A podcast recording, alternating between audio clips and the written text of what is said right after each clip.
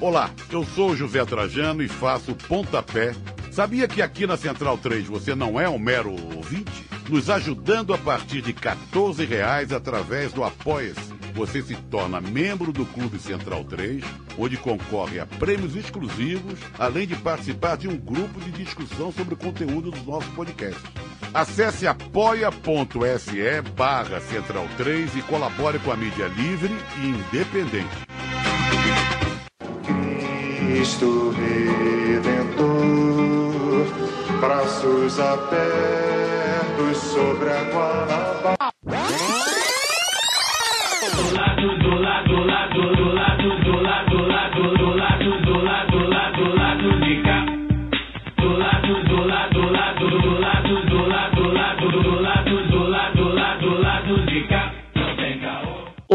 Ouvintes da Central 3. Hoje é quinta-feira, 28 de janeiro de 2021 e estamos de volta. Meu nome é Alciso Canete e sejam muito bem-vindos ao episódio 179 do lado B do Rio.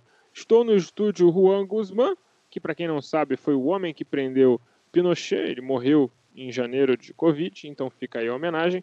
E estamos aqui com os meus amigos Caio Belandi, porque o resto ainda tá de férias e o lado B é um problema, né? Tá pior que a partição pública nos anos 50. Pois é, bom momento a todos. A galera tá de férias, né? Um racha aí no lado B. Ah, vamos criar o lado F de férias, Daniel e Fagner, mas É, em criar um feed que não tem nenhum episódio, nunca. espero que possa estar com a gente em breve, né? Primeiramente, ah, nossa solidariedade, né, a Carolina Yara do pessoal, integrante da bancada feminista da Câmara Municipal de São Paulo, que sofreu um atentado a tiros, né? Ela não se feriu, mas a sua casa foi alvo de pelo menos dois tiros partindo de algum atirador que estava num carro, parou na porta dela. Pelo menos até onde eu vi, tinham sido dois tiros que, que, que a polícia tinha visto. Né? E também a Érica Hilton, vereadora da, da Câmara Municipal de São Paulo, também, também do pessoal, foi ameaçada essa semana aí no modus operandi bem peculiar. São negras, mulheres trans eleitas de esquerda, né? embora é, faça ressalva que a Carolina Yara se apresenta como intersexo, ah, ambas fazem parte de um tipo de algo que vem se tornando frequente no Brasil, fascista, né? A gente precisa entender que é isso que a gente vive no Brasil, não há outro nome, né? A gente vive no full fascismo, como o Alciso costuma chamar, é, com um governo, com governantes, com poderes que estimulam esse tipo de ataque. Então a gente precisa lembrar isso sempre e ficaremos de olho, nossa solidariedade a Carolina e a Érica. Falar também do desaparecimento dos meninos Alexandre da Silva, Lucas Mateus e Fernando Henrique lá em Belfor Roxo, né? Está fazendo agora o mês do caso, um mês sem informações, qualquer pista, não tem nada. É uma tragédia na vida dessas famílias. A gente espera que os meninos possam ser encontrados, né, de preferência bem vivos, né, porque são meninos de 8 a 10 anos, enfim, tem uma vida inteira pela frente. E muito ruim, né, pra gente ficar e para essas famílias ficarem na mão de uma segurança pública que é sucateada, não há qualquer sistema de inteligência integrado, né, e em última análise uma, uma segurança pública e polícias que são racistas e elitistas, né? Então vamos torcer para que tudo fique bem é, entre eles, né? É, também vou dar um recadinho Estou abrindo aqui rapidamente um recadinho sobre o nosso sorteio no Padrim, né? E no Padrim no PicPay, nos nossos apoiadores e apoiadoras, né? É, serão 12 brindes, né? Referente aos meses de novembro e dezembro de 2020 e agora janeiro de 2021. Então serão três ecobags é, personalizadas do lado B, três canecas personalizadas do lado B, três vales compras de 70 reais na livraria Leonardo da Vinci e três camisas da veste esquerda à escolha do vencedor, né? Os apoiadores que já foram sorteados não concorrerão, que a gente quer premiar mais gente.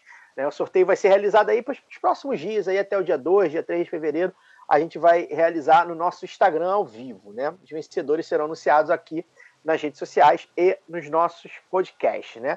Lembrando aí né, que para acessar o Padrim é www.padrim, com M no final, .com.br barra lá do B do Rio. Uh, e no PicPay procure lá por arroba lá do B do RJ lado B do Rio, desculpa, PicPay lado B, arroba lado B do Rio, né? E colabore com a gente, que tamo, a gente está tentando aí é, ampliar o nosso conteúdo cada vez mais. E além disso, você pode concorrer a uns brindes bem legais. É isso, toca o barco. Apenas duas questões de ordem técnica muito importantes. É, aviso aos navegantes: o site da Central 3 não está legal desde a mudança de servidor deles. Então, se você tenta ouvir por lá nossos programas, você vai experimentar uma forte instabilidade.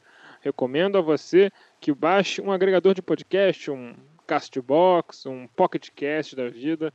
São bons agregadores, fáceis de mexer, bem intuitivos e você vai ser feliz, não só com a do B, mas com qualquer outro podcast que você queira ouvir. Nós não exigimos é, fidelidade absoluta, esse relacionamento não precisa ser monogâmico. É, vocês podem ouvir quem vocês quiserem também, mas no agregador fica até mais fácil. Então fiquem de olho nisso. E tem alguns agregadores que, por causa dessa mudança de servidor, estão exigindo que você confirme a sua reinscrição no nosso feed. Então fica de olho nisso também, para você não perder nenhuma notificação do lado B do Rio. Dito isso, já falamos o bastante. Vamos passar para a nossa entrevista com a professora Ethel Maciel. Ela é professora da Universidade eh, Federal do Espírito Santo, lá do Departamento de Enfermagem, é pesquisadora, é uma pessoa, enfim, que ela nos deu uma excelente entrevista. Eu tenho certeza que vocês vão adorar. Olá, Etel, boa noite. Bom, para a gente começar esse programa, começar esse lado B do Rio 2021 bem, eu acho legal a gente começar com o básico. Para quem está aí brigando na rua com seu vizinho, seu parente, que não entende ou não quer entender, ou, ou de fato tem dúvidas é, pela quantidade de variedade de informações ruins que são passadas a ela sobre a vacinação. Você pode explicar para a gente coisas assim fundamentais sobre a vacina? Quais são as técnicas usadas para fabricar as vacinas que são aprovadas no Brasil, a Sinovac e a, e a AstraZeneca Oxford, é, por, e, e como elas são, como, como é esse processo de aprovação de uma vacina e por que elas são seguras e podem ser tomadas numa boa e esse papo de vacina feita rápida demais não existe. Então, olá, Alcísio, Caio, um prazer estar falando com vocês aqui do lado B. É, eu espero que a gente consiga, ao final dessa conversa, convencer as pessoas que estão nos ouvindo que as vacinas são seguras e eficazes. Então, vamos, vamos começar explicando as duas que estão aqui no Brasil aprovadas até o momento, né, Alcísio? A vacina, é, a Coronavac, a vacina da empresa Sinovac que fez essa, esse acordo com o Instituto Butantan. Então, a gente vai ter a transferência de tecnologia, e isso é muito importante para o Brasil. Eu vou falar daqui a pouco um pouquinho mais sobre isso. E a gente tem a AstraZeneca Oxford, que fez esse acordo com a Fiocruz para transferência de tecnologia também. As duas são feitas é, usando tecnologias diferentes. Mas antes eu queria dizer que as vacinas, elas estão entre nós, Alcísio, há 224 anos. Então nós conhecemos muito esse processo. Nós já temos muitas histórias de sucesso com as vacinas. As vacinas contra vírus, né, contra bactérias, que mudaram a história da nossa, da nossa humanidade. Eu digo que a gente só chegou aqui e se a gente sentar um pouquinho, conversar né, com os nossos pais, nossos avós e perguntar dos nossos antepassados, a gente, nós vamos entender que as pessoas tinham uma expectativa de vida muito curta por, por conta de muitas doenças infecciosas que causavam mortes e a gente ainda não tinha as vacinas. Hoje a gente ainda não consegue vacina para tudo, mas a gente vai, depois da Covid-19, acho que a Covid-19 deixa um, um legado importante para a pesquisa, e eu vou falar um pouquinho. Até agora, na humanidade, a gente conhecia duas formas de fazer vacinas. Ou a gente atenuava o vírus ou a bactéria, que, que assim, deixar ele um pouco mais fraco. Então, ele não causa aquela doença. Vamos pegar aqui é o vírus H1N1, da gripe, daquela vacina da gripe que a gente toma todo ano. Então, a gente toma aquele. É, é um vírus também, é um vírus inativado. Então, a gente deixa ele, ou a gente deixa ele atenuado, mais fraco, ou inativado, como se ele tivesse morto. Então, ele não causa doença nenhuma na gente, mas o que, que ele faz? Ele ensina o nosso sistema imunológico a como reconhecer aquele agente agressor. Né? No caso, o vírus da gripe, na vacina da gripe, e o vírus é, da Covid-19, no caso dessas novas vacinas. Então, o que, que nosso organismo faz? É, o que, que a vacina faz? Treina o nosso organismo. Eu tenho é, explicado, Alcísio e Caio, que é como se fosse um, um retrato falado. Né? A vacina vai mostrar para o nosso sistema imunológico, que é o nosso sistema de defesa, quem é o inimigo, como é que ele é e como é que o nosso sistema de defesa tem que atacar esse inimigo. Então é isso que a vacina faz. Ela não causa nenhuma doença, mas ela apresenta para o nosso organismo como é esse vírus e o que, que a gente precisa fazer. As pessoas que vão ficando muito graves né, na Covid-19 e precisam de um hospital, e infelizmente tantas pessoas que morreram no nosso país e no mundo né, até agora, é porque o nosso organismo não conhece esse vírus, é um vírus novo. Então, até que o nosso sistema de defesa produza defesas, nossos anticorpos, a nossa resposta imune contra esse vírus, o vírus já se multiplicou muito dentro do nosso organismo e ataca os nossos órgãos, em geral aí coração, pulmão. Então é assim que acontece. A vacina funciona desse jeito. Nessa, na COVID-19, a Coronavac, então, ela é de vírus inativado, é como se ele tivesse morto. É, então ele não causa doença nenhuma, ele só treina o nosso organismo. Quando a gente encontrar com o vírus que a gente chama de selvagem, é que ele não tem manipulação nenhuma, né? Quando a gente entrar num ambiente que está infectado, ou a gente encontrar com alguém que está com a doença, né, está transmitindo, às vezes nem sabe, né, uma pessoa sintomática, nem sabe que tem a doença, o nosso organismo já foi treinado e já sabe. E aí, imediatamente, quando a gente é infectado pelo vírus, ele já sabe como responder. Então é assim que funcionam as vacinas. A vacina da AstraZeneca, ela é feita com uma tecnologia nova, que a gente chama vetor viral. É, ele usa um pedaço do vírus, pedaço do SARS-CoV-2, que é o vírus que causa Covid-19, aquele pedaço que a gente chama de daqueles espinhos, a gente chama de espículas, ou a proteína S ali, aquelas partes do vírus que parecem uns espinhos. E essa parte é a parte que ele usa para entrar nas nossas células. Então, a vacina da AstraZeneca usa essa parte para apresentar ao nosso organismo e treinar ele contra o SARS-CoV-2.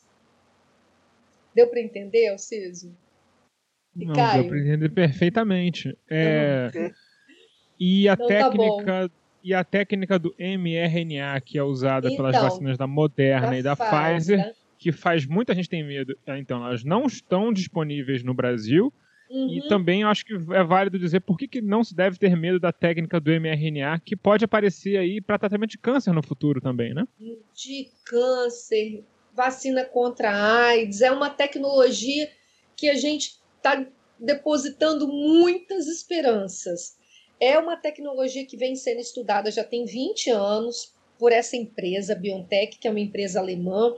E como você falou, Císio, eles estavam estudando essa, esse imunizante né, para treinar o nosso organismo, essa, essa vacina de imunizante de RNA, é, contra as células que provocam câncer no nosso organismo. Então, as células com câncer é como se fosse uma célula defeituosa e ela vai formando um tumor ali, né, em várias partes do nosso corpo.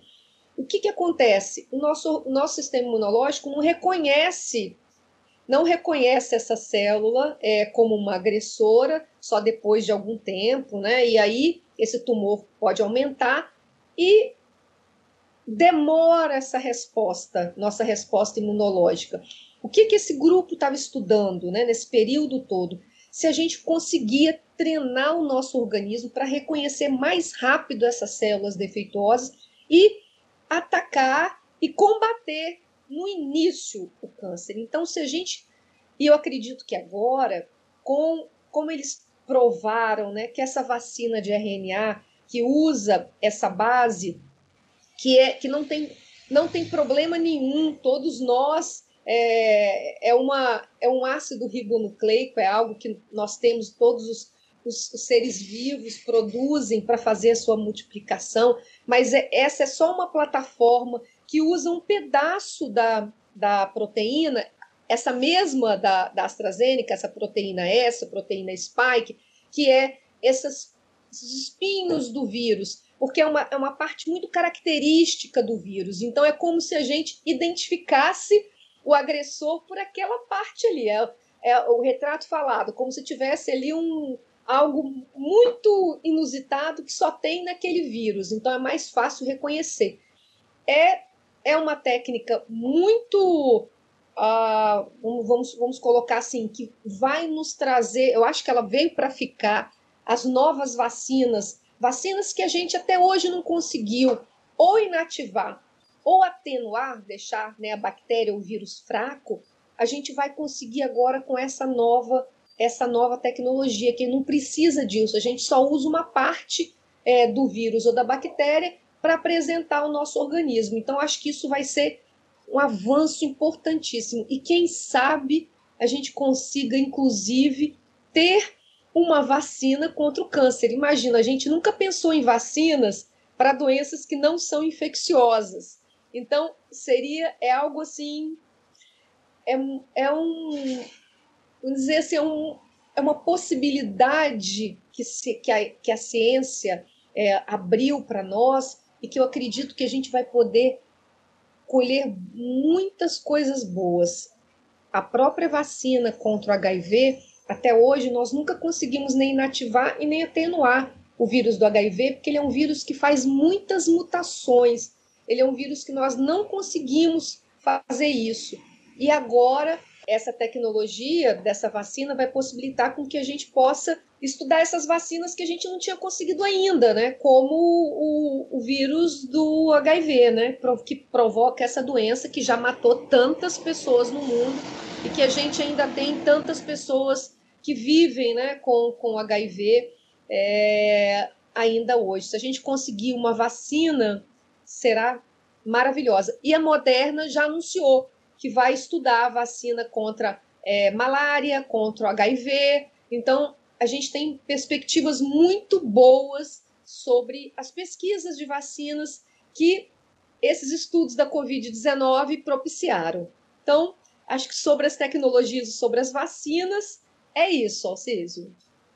Eu acho que foi Boa noite, primeiro, Etel. Acho que foi esclarecedor, tá? É, ah, que bom. Acho que, acho que, se tinha ouvintes nossos com dúvidas, acho que boa parte delas é, deu para deu é, dirimir aí com a, com a sua fala. Eu tenho várias perguntas para você, né? É, acho que a gente está no momento em que ouvir pesquisadores da, da, da área é fundamental, né? Uhum. Mas eu vou começar com uh, meio que de trás para frente, né? Ainda na, na, questão da vacinação, uhum. é, você acabou ganhando certa notoriedade aí depois do, da sua eleição uh, na Universidade Federal, é, que uhum. você não assumiu, né? É, porque uhum. vive num governo autoritário, é sempre bom a gente lembrar disso. Uhum. É, você acabou ganhando certa, certa notoriedade aí quando você reclamou né, nas redes sociais da, uh, que seu nome estava entre é, uhum os, os elaboradores e os, e os, consultores do Plano Nacional de Vacinação, mas vocês, ou, ou, alguns de vocês pelo menos, não teve o documento, não viu o documento pronto. Isso. Né? Uhum. É, eu queria que você falasse um pouco, primeiro, é, como foi essa consulta do plano uhum. de vacinação do governo com os pesquisadores e médicos uhum. da área, como é que foi, como é que se deu esse, esse diálogo com as associações e tudo explicasse também o que, é esse plano, como esse plano funciona, quais os defeitos que ele tem, por que, que a gente demorou a, a ter esse plano. Queria que você fizesse um apanhado sobre uh, o Plano Nacional de Vacinação e sua participação nele. Então, Caio, a, a nossa lei que cria o SUS, que é a Lei 8080, ela prevê que todos os todos os planos de controle do governo, de doenças, agravos, né, é, tenha o controle social. esse controle social ele é exercido né, ao longo do tempo, desde a criação né, do SUS aí, em 90, né, é, ele tem sido, no, no Ministério da Saúde, exercido pelas sociedades científicas, associações científicas, é, e também né, os conselhos de, de secretários, né, uh, conselhos de classe. Então, em geral, esse grupo, todas, todos os planos. Né? Então, a, a minha área de pesquisa, originalmente, é tuberculose. Eu sou atualmente a presidente da Rede Brasileira de Pesquisa em Tuberculose. Então, assim, a, os planos nacionais de controle da tuberculose, nós sempre participamos. Então, sempre tem é, a Sociedade Brasileira de Infectologia, a Sociedade Brasileira de, de Pneumologia, é, a Rede Brasileira de Pesquisa em Tuberculose, várias entidades são indicam representantes. Então, isso, isso sempre aconteceu no Brasil. Então, só para as pessoas entenderem né, é, que isso é algo que, que, que é a base né, da nossa Constituição, que é a, a participação da sociedade, né, o controle social. No Plano Nacional de, de Vacinação contra a Covid-19, isso então era algo é, que tinha que ser feito, né? além de ser desejável. Então, eu fui indicada pela Abrasco, pela Associação Brasileira de Saúde Coletiva, que é a associação onde ficam os sanitaristas, os epidemiologistas no Brasil, é, são associados da Abrasco. Então, a Abrasco me indicou, e nesse grupo de consultores, né, um, várias sociedades também indicaram representantes. Eu participei do grupo que tinha a, a missão né, de, de pensar sobre os grupos prioritários, analisar a situação epidemiológica né, dos dados de quem mais adoeceu, quem mais morreu né, no Brasil, no mundo, olhar esses dados epidemiológicos, né, fazer análise deles e, e é, discutir os grupos prioritários para vacinação. Então, esse grupo que eu fazia parte. Então, a gente começou é, bastante tarde, já ali em outubro, a fazer parte desse, desse, desse grupo, tudo funcionando né, virtualmente, as reuniões eram virtuais e a gente estava participando com o grupo técnico do Programa Nacional de Imunização. Então, grupos técnicos, né, a gente estava discutindo ali que, que começou a chamar atenção? Né? Começou a chamar atenção quando a, a equipe técnica só apresentava a, a possibilidade de vacina com AstraZeneca Oxford.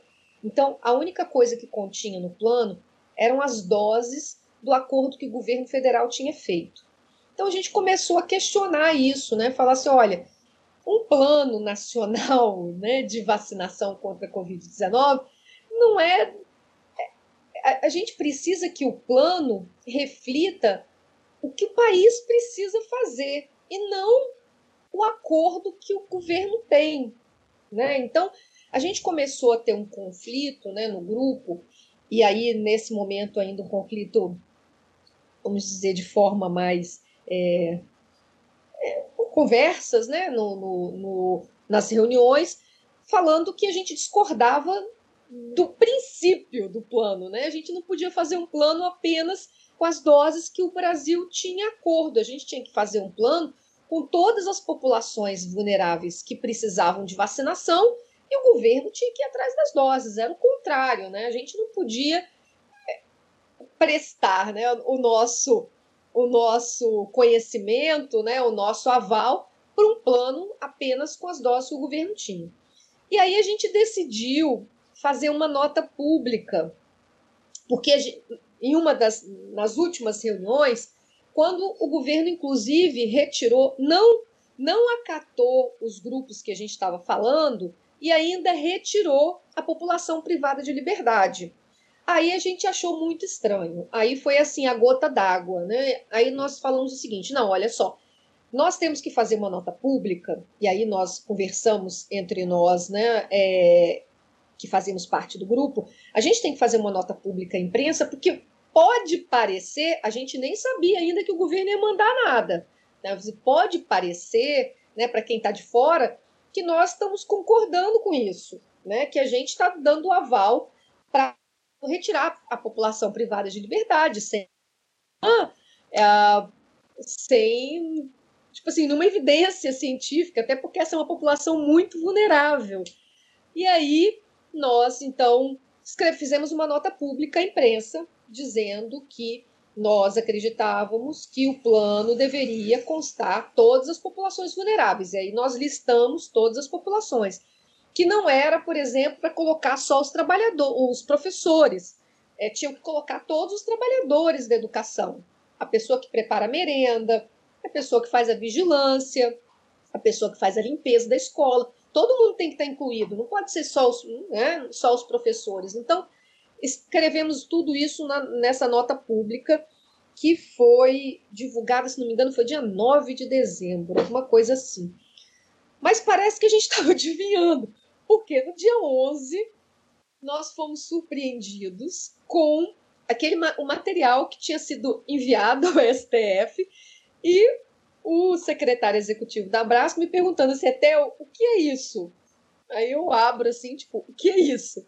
Aí quando eu olhei, era o plano com tudo aquilo que a gente já tinha criticado, que publicamente, inclusive, a gente disse que estava errado, e eles colocaram os nossos nomes lá como se a gente nós tivéssemos elaborado. Abaixo da palavra assim, elaboração, tinha todos os nossos nomes, como se a gente tivesse dado aval para aquilo ali, né? E, inclusive, a gente nunca tinha visto aquele documento.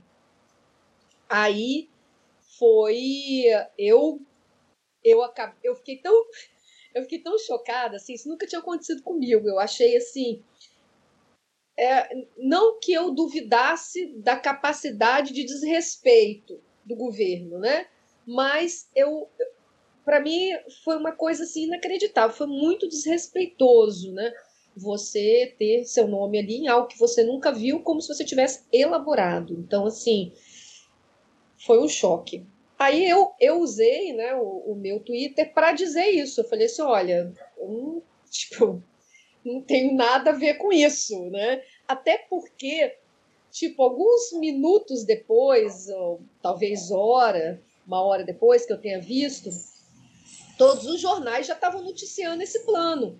E eu vi alguns colegas que estavam na televisão até dizendo assim: olha, o plano, não, tem muitas pessoas ali de peso, né? Tipo assim, com, com dedos, vamos dizer, de, de uh, criticar o plano.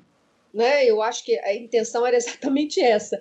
E aí eu usei as minhas redes para dizer o seguinte: olha só, não tem nada a ver com isso aí. Inclusive, discordo de várias coisas, né? Então, tipo assim, todo mundo tá livre para fazer as críticas que, que quiser. Nós, nós nem nunca vimos isso daí.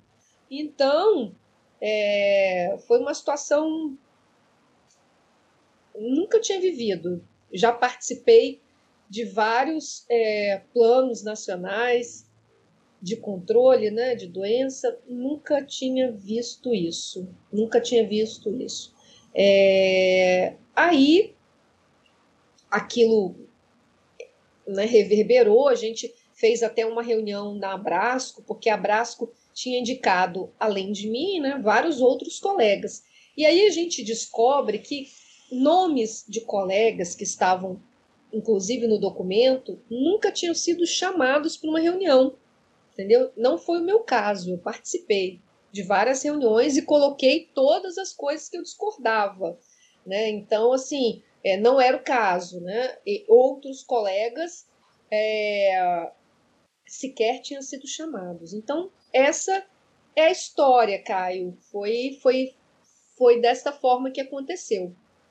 Doideira. É, Etel, é, uma coisa que a gente está vendo não só no Brasil como no mundo inteiro, inclusive no mundo desenvolvido, por exemplo, o próprio Estados Unidos que comprou é, vacinas, doses de vacina suficientes para vacinar seis vezes a sua própria população, algo nessa ordem de grandeza, é, estão sem doses de vacina disponíveis. É, no mundo inteiro, a gente percebe que existe um movimento liderado pela Índia, que historicamente é, é um país líder nesse, nesse quesito, da revogação das patentes das vacinas pra, para que seja possível a produção numa escala ainda maior e que todo mundo seja vacinado, que a gente não viva essa desigualdade global de vacinações, onde os países mais pobres não é que eles não conseguem porque eles não têm dinheiro, eles não conseguem simplesmente porque a produção nem chega neles, né? A produção uhum. de vacinas das grandes empresas. Então, é, você que é da área e tudo mais, como você vê essa ideia da propriedade intelectual dentro da, da medicina em geral? E se, na sua opinião, é, seria um caso para suspender as patentes, pelo menos da vacina da Covid? Então, eu inclusive, Caio, é, assinei, tem uma, uma petição internacional para que isso. Tem vários pesquisadores, é, artistas, autoridades, é aberto, está aberto na internet é, para que a vacina seja um bem comum. É, esse movimento, liderado pela Índia e pela África do Sul, aconteceu na, na Organização Mundial do Comércio para que as patentes fossem quebradas. É, inclusive, o Brasil votou contrário, é, o Brasil votou alinhado aos Estados Unidos e a outros fabricantes que, obviamente, não têm interesse de quebra de patente. O Brasil votou contra os nossos interesses, porque nós não somos produtores e nós, nesse momento, teríamos muito mais facilidade de produção se isso tivesse acontecido. É, então, houve esse, esse problema, o Brasil se posicionou, é, votou contrária a, ao pedido da Índia e da África do Sul. Se isso tivesse acontecido, nós não estaríamos com problema de, de hum, produção, porque a Índia, a África do Sul, a própria China, é, aqui no Brasil, a gente tem instituições que poderiam produzir. Né? Então, a Rússia, praticamente os países dos BRICS seriam uh, países que se beneficiariam com, com, essa, com essa quebra de patente, porque poderia produzir, inclusive, para os países desenvolvidos. Mas isso não aconteceu. Houve um acordo, então, de que o preço, e, e aí a gente acompanhou, né, que o preço ele seria uh, muito baixo e teria preços diferenciados para países ricos países medianos e pobres é, para compra dessas vacinas e que a gente poderia então é, ter vacinas para todos. Né? A, a gente acompanhou que a OMS fez aquela iniciativa é, COVAX, é, que era uma iniciativa para que a OMS tivesse a liderança nesse processo, entendendo isso. A gente precisa entender isso, porque eu tenho dito isso muitas vezes, Caio. As vacinas, elas são diferentes. É uma, é uma estratégia diferente, é uma estratégia de saúde pública. A vacina não é um tratamento. Quando você está com uma doença, você vai, vai tomar um remédio para tratar aquela sua doença. A vacina é uma estratégia de prevenção. Como eu falei aqui, ela vai ensinar o nosso organismo a como, a como reagir. E para isso, a gente precisa de muitas pessoas vacinadas. Algumas doenças a gente precisa de mais de 90% da população vacinada. Dependendo se esse vírus ou essa bactéria, é, ele se espalha muito rápido. Então, a conta leva. É, tem vários parâmetros, tem vários, é, vários detalhes que são colocados nessa conta, mas a, é, a, capacidade do vírus ou da bactéria causar doença, tra ser transmitido, é um, é um parâmetro nessa conta. Então, na conta de quantas pessoas a gente precisa vacinar para atingir aquilo que a gente chama de imunidade coletiva, imunidade de rebanho. Né? O que, que é isso? É aquele conceito que quando muitas pessoas do rebanho, né, ou da coletividade, da comunidade estão vacinadas, elas conseguem proteger, inclusive aquelas que não estão vacinadas, ou porque não podem se vacinar, ou porque não, não têm é, idade adequada, por, por, conta de algum parâmetro, né, que ela não possa ser vacinada. É assim que funcionam as vacinas. Então, é uma estratégia que a gente tem que pensar globalmente. E num vírus novo, que a gente não tem ainda nenhum medicamento, né? Que a gente vai falar disso. A gente não tem nenhum medicamento ainda comprovado contra a Covid-19. Um vírus novo que tem o potencial de, de fazer mutações, que são aquelas mudanças que vão dando novas variantes, né? Que vão dando são modificações que o vírus vai fazendo. E ele tem uma capacidade de se transformar em mais transmissível ou causar mais doenças graves, a gente precisa pensar globalmente, que é isso que a OMS propôs desde o início. Mas com aquele, é, infelizmente, com o acirramento, é, a saída dos Estados Unidos, né, da OMS, crescimento é, da OMS e das, das ações né, é, multilaterais, a OMS não conseguiu levar à frente essa ideia de fazer as negociações. Cada país começou a fazer a sua negociação paralela, a OMS ficou enfraquecida, o Brasil foi um dos países que não assinaram o acordo da, da, da dessa iniciativa, COVAX.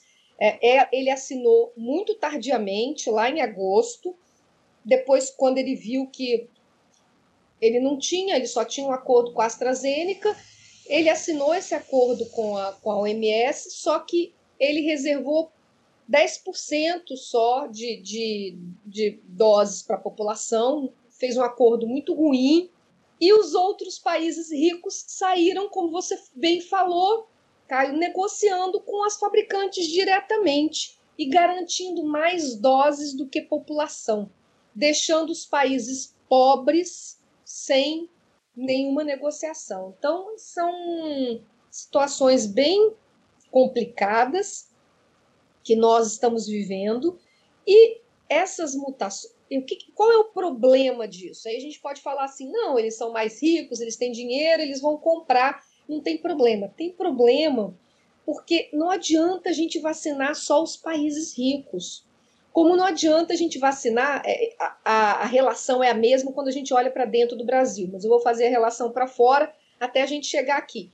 Então, se alguém vamos colocar aqui quem hoje está quase sem vacina, os países, tirando a África do Sul, né, os outros países da África. Se os países da África, né, tirando a África do Sul, ficarem sem doses e o vírus continuar circulando de forma muito acelerada lá, o vírus pode fazer uma mutação que coloque tudo o que a gente fez a perder porque esse vírus ele pode mudar a estrutura dele e as vacinas não servirem mais. Então, por isso que as vacinas elas precisam ser entendidas como uma estratégia coletiva. E por isso que no Brasil não adianta ah, um, um grupo só ser vacinado, não adianta as empresas privadas comprarem para os seus. Pro seu, não, não adianta você salvar um grupo, porque isso não dá certo. Se o vírus continua muito acelerado, ele pode fazer uma mudança que aquela vacina não sirva mais. Tá certo? Então, assim, é, é isso que a gente precisa entender. No, em relação a uma pandemia, há uma interdependência entre nós. Um depende do outro. O que acontece lá na África pode atingir a gente aqui. Como que aconteceu lá na China, atingiu o mundo todo. Então, assim, é isso que a gente tem que entender. Tá certo? Então, por que, que essa estratégia ela precisa ser pensada de forma global? E aqui vamos agora vamos pensar aqui no Brasil, olhar aqui para dentro a gente precisa vacinar primeiro, por isso que precisa ter uma ordem. A gente precisa seguir isso, porque isso tem uma lógica. Qual que é a lógica? Aonde o vírus está mais aonde que ele está causando mais doenças e mais mortes. É nesse grupo que eu tenho que atacar, porque esse grupo, o vírus está muito acelerado. Então, aonde é o ambiente, vamos, vamos dizer assim, aonde tem mais transmissão, onde é possível ter mais transmissão, são os serviços de saúde, porque as pessoas doentes vão a esses locais, ou as pessoas doentes estão internadas nesses locais, ou elas vão na unidade de saúde procurar uma assistência. Então, esse local, se a gente comparar, se a gente comparar um supermercado, é, uma loja, é, um parque, o hospital é o lugar onde há maior risco do vírus estar circulando. Por isso, esses profissionais eles precisam ser vacinados, porque para a gente impedir que o vírus trans, seja muito transmitido ali entre eles e que a gente dê chance do vírus fazer mutação. Cada vez que o vírus é transmitido de uma pessoa para outra, a gente está dando chance dele se multiplicar e dele fazer uma mutação que pode colocar a gente em mais risco, tá certo? Então, quais são as outras pessoas que o vírus está causando muita doença grave? Nos idosos. Então, essas pessoas acima de 60 anos, elas precisam ser protegidas, porque elas se infectam mais e quando elas se infectam, elas têm maior chance de morrer. Então, a gente tem que proteger essas pessoas. Então, a vacina, a estratégia, ela é pensada olhando todos esses dados. E por isso a gente vai elegendo os grupos prioritários, porque tem essa razão né, para a gente impedir a transmissão e para a gente impedir a morte. Então, essa é a ideia. Etel, eu queria que você falasse. Deu para entender, é, gente? Esse ficou bom? Sim, perfeito, claro. perfeito é, eu queria que você falasse sobre a questão das vacinas privadas aqui no Brasil. Né? A gente está aí uhum. num, num, dilema, inclusive moral, para mim. É, acho, é. acho, que vai uhum. falar melhor sobre. Uhum. É, por que, que a gente não. não é, para os nossos ouvintes entenderem, né? É, quais são os perigos? Né? Por que, que não se deve ter o fornecimento de vacina privada, principalmente num momento como esse, em que o plano de, de, de vacinação nacional é, é muito incompleto, ainda muito incipiente. Uhum. Queria que você falasse sobre, né, é, sobre essa, tá. essa questão específica aqui. Tá. Então, assim, no Brasil hoje, Caio, as clínicas privadas comercializam vacinas. Então, nós não falamos contra isso. O que, qual é a diferença nesse momento? Nós estamos em uma pandemia. Não é uma situação normal, não é uma situação comum. Nós estamos na maior crise sanitária desde 1918. Nós estamos na maior crise. Então, é esse momento que tem que ser avaliado. Nós estamos em uma pandemia. Onde há escassez de vacinas. Se as vacinas estivessem, né, assim, sobrando, também não haveria problema. Problema é a escassez. As vacinas não estão sobrando. Nós estamos acompanhando, inclusive, os países é, né, que compraram as vacinas e não estão recebendo das fabricantes, que não conseguiram entregar. É preciso que a gente diga para quem está nos ouvindo que o Brasil é o único, o único país que está colocando essa discussão. E nenhum outro país vivendo uma crise sanitária do tamanho que nós estamos vivendo no mundo, está discutindo desviar doses da saúde pública para a saúde privada, mesmo países ultraliberais. Nós não estamos vendo essa discussão em nenhum lugar, apenas aqui. Então é vergonhosa essa discussão. Por quê? Exatamente pelo que eu falei, Caio. Existe uma prioridade, existe uma ordem. Nós não podemos fornecer ou permitir que as pessoas tenham acesso à vacina, a esse bem escasso nesse momento, porque elas têm como pagar. Isso não é ético. Isso fere todos os nossos princípios éticos, inclusive a nossa Constituição, que garante a saúde como um direito. Então, todos nós temos que ter direitos iguais a esse bem escasso. Então, se a empresa consegue comprar, ela compre e doe todos para o SUS. Isso sim é ajudar numa crise sanitária.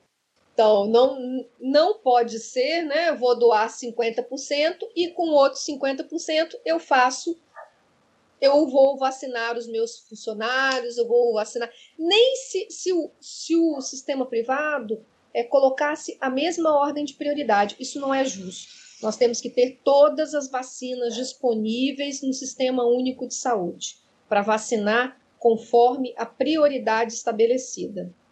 É, falando em vergonha, Tel, tem uhum. muita gente querendo passar vergonha no Brasil, né? Uma, uma dessas pessoas, umas dessas pessoas, são os membros do Conselho Federal de Medicina, que até não só se recusam a renegar a alegação de tratamento precoce que é pageada aí pelo ministro Pazuello, é, em obediência fiel ao, ao seu, ao seu chefe Jair Bolsonaro, general da ativa, o general Pazuello, como eles foram ao Estadão escrever que apoiam, escrever uhum. que apoiam um tratamento anticientífico que a ciência já provou que não tem nenhum tipo de eficácia. O primeiro proponente do, do primeiro estudo, o francês do que administra uhum. lá um, uhum. um laboratório, o Raoult, é. Ele está sendo acusado na França de cometer crimes, ele vai ter que responder na justiça pelo, pelo falseamento do estudo que ele fez. Uhum. E aqui no Brasil a gente segue nesse debate, seguimos sendo o único país do mundo que tem esse debate, nem países que produzem quantidades cavalares de cloroquina, como a própria Índia, é, por causa, enfim, da, da endemia de malária uhum. que eles têm lá e das uhum. suas questões comerciais, é um grande exportador de fármacos nem lá tem esse debate, aqui continua esse debate com o apoio da comunidade médica. É, qual é o tamanho do impacto disso? Assim, dá para chamar o CFM de é, sócio desse genocídio? Olha, essa eu, eu não diria o CFM, mas eu diria essa gestão, né? Porque a gente tem que separar é, é, isso que está acontecendo. Nós temos aí outras outras gestões que passaram do CFM, que inclusive se manifestaram né, em relação a essa nota. É, eu acho. A gente fica buscando até uma qualificação, é, é algo muito ruim, né, um desserviço à sociedade, termos pessoas que usam de autoridade né, para falar uh, de algo que não está cientificamente comprovado, né? que nenhum país, nenhum país é, sério, todos os países já disseram que não há, né? Ninguém, tá, ninguém está colocando isso no seu protocolo, né? não existe tratamento contra a Covid-19 até esse momento. Se existisse, eu tenho sempre dito isso, se existisse, a gente pensar um pouco, né? Se existisse, será que os Estados Unidos não estaria tratando toda a sua população? Será que a Alemanha, né, toda a Europa, o Reino Unido, que tem tido tantas mortes, enfrentado uma, uma segunda onda duríssima, né, com muitas perdas de vidas, será que eles não fariam isso? Pessoas, a gente tem que pensar assim nesses países que concentram uh, grandes centros de pesquisa, muitos prêmios Nobel de ciências, né, na área de ciências. Será que eles não estariam fazendo isso? Então é só a gente pensar que não é possível que só o Brasil tenha uma solução milagrosa. Não, isso não é possível, não é assim que a ciência que a ciência caminha. Então é só para vocês entenderem que não há até o momento um tratamento contra a Covid-19. E quando tiver, o mundo todo vai saber, vai anunciar e ficaremos muito felizes, ficaremos felicíssimos quando a gente tiver algum medicamento contra a Covid-19. Mas esse momento não chegou ainda. O que nós temos são as vacinas. E é com elas que nós podemos, nesse momento, combater essa grave, grave crise. Então, eu acho lamentável eu acho vergonhoso eu acho que as pessoas precisam responder, né, na justiça, inclusive, é, com o que está acontecendo. Então, acho que assim, a gente vive um momento muito triste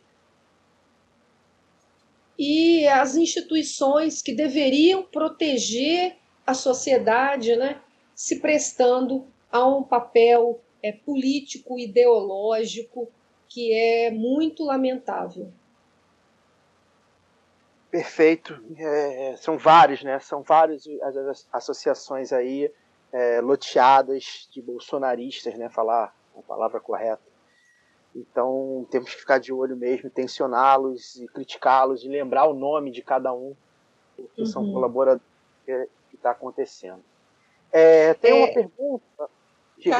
Pode eu esqueci de falar sobre isso, porque nessa nota tem algo que é muito peculiar, porque a, a nota diz que os cientistas né, é, não estão habilitados a falar sobre questões médicas.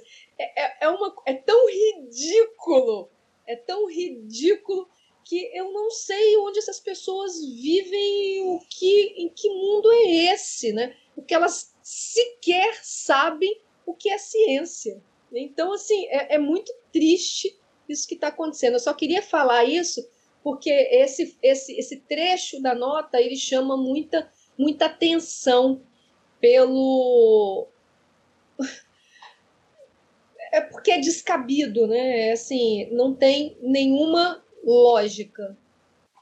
Isso me lembra aquela, aquela fake news, né? Que, que, que circulou logo no começo da pandemia sobre o Tedros, né? Da, da OMS, que se apresentava como doutor e não era médico, né? Isso. E aí exatamente. o cara diz que é doutor, tá lá, coisa dele, doutor Tedros, mas não é médico. É, enfim. É isso aí.